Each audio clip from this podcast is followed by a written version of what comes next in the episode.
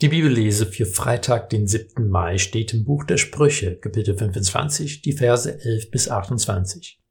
In diesem Abschnitt finden wir eine ganze Reihe verschiedene kurze Weisheitssprüche.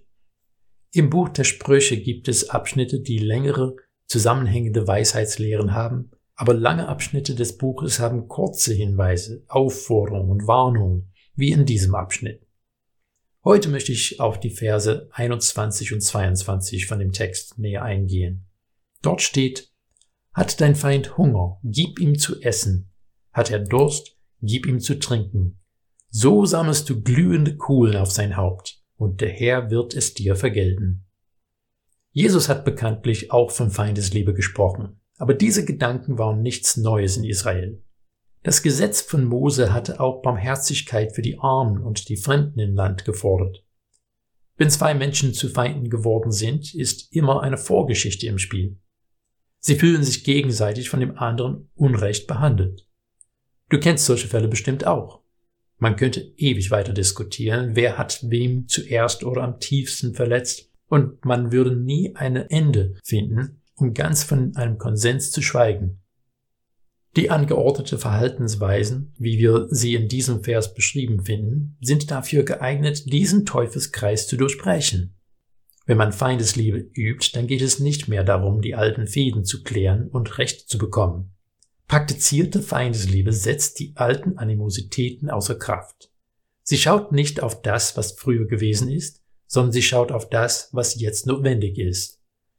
Man sieht einen Menschen in Not und nicht nur einen Feind, wie man eins auswischen kann. Manche Bibelleser werden beunruhigt, wenn sie den Beginn von Vers 22 hören. So sammelst du glühende Kohlen auf sein Haupt. Diese Aussage müssen wir im Sinne des Weisheitsspruchs verstehen und nicht als buchstäbliche Handlung. Es wäre völlig widersprüchlich, dem Feind zu essen und zu trinken geben, um ihn dann in Brand stecken zu dürfen. Nein, hier ist keine Vortäuschung von Freundlichkeiten gemeint, bis man die Möglichkeit hat, jemanden hintenrum wieder zu zerstören. Aber was bewirkt es bei dir, wenn jemanden, mit wem du dich gar nicht verstehst, plötzlich etwas sehr Freundliches und Hilfreiches für dich macht?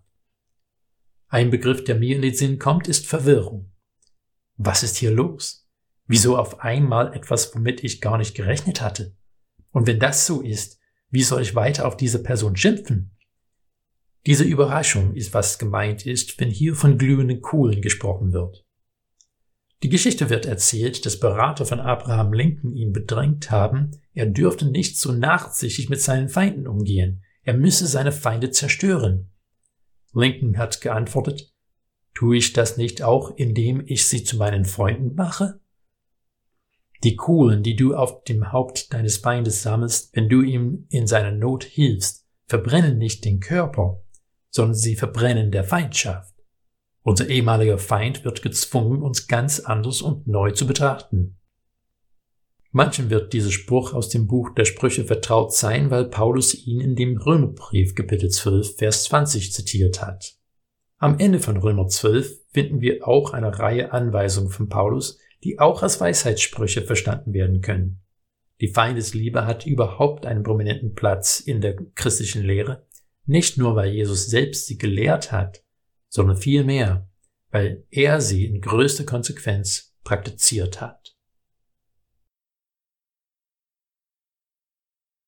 Liebe Zuhörer, in der kommenden Woche habe ich Urlaub und von daher werde ich keine Andachten aufnehmen. Es wird nur Andachten geben, wenn andere Leute welche beisteuern. Aber in der Woche danach wird es dann weitergehen mit der Apostelgeschichte.